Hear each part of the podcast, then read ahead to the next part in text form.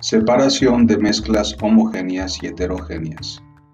De forma natural es muy difícil que las sustancias puras que constituyen una mezcla se separen.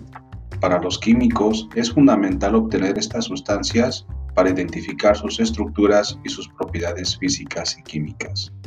Existen distintos métodos para separar una mezcla en sus diferentes componentes. Dichos métodos son físicos, ya que no alteran las propiedades de los componentes. Al realizar cualquier separación de mezclas, primero debemos saber sobre su estado físico, características y propiedades, para usar la técnica más adecuada. Como resultado de aprendizaje de esta práctica tecnológica, conocimos los métodos de separación de mezclas.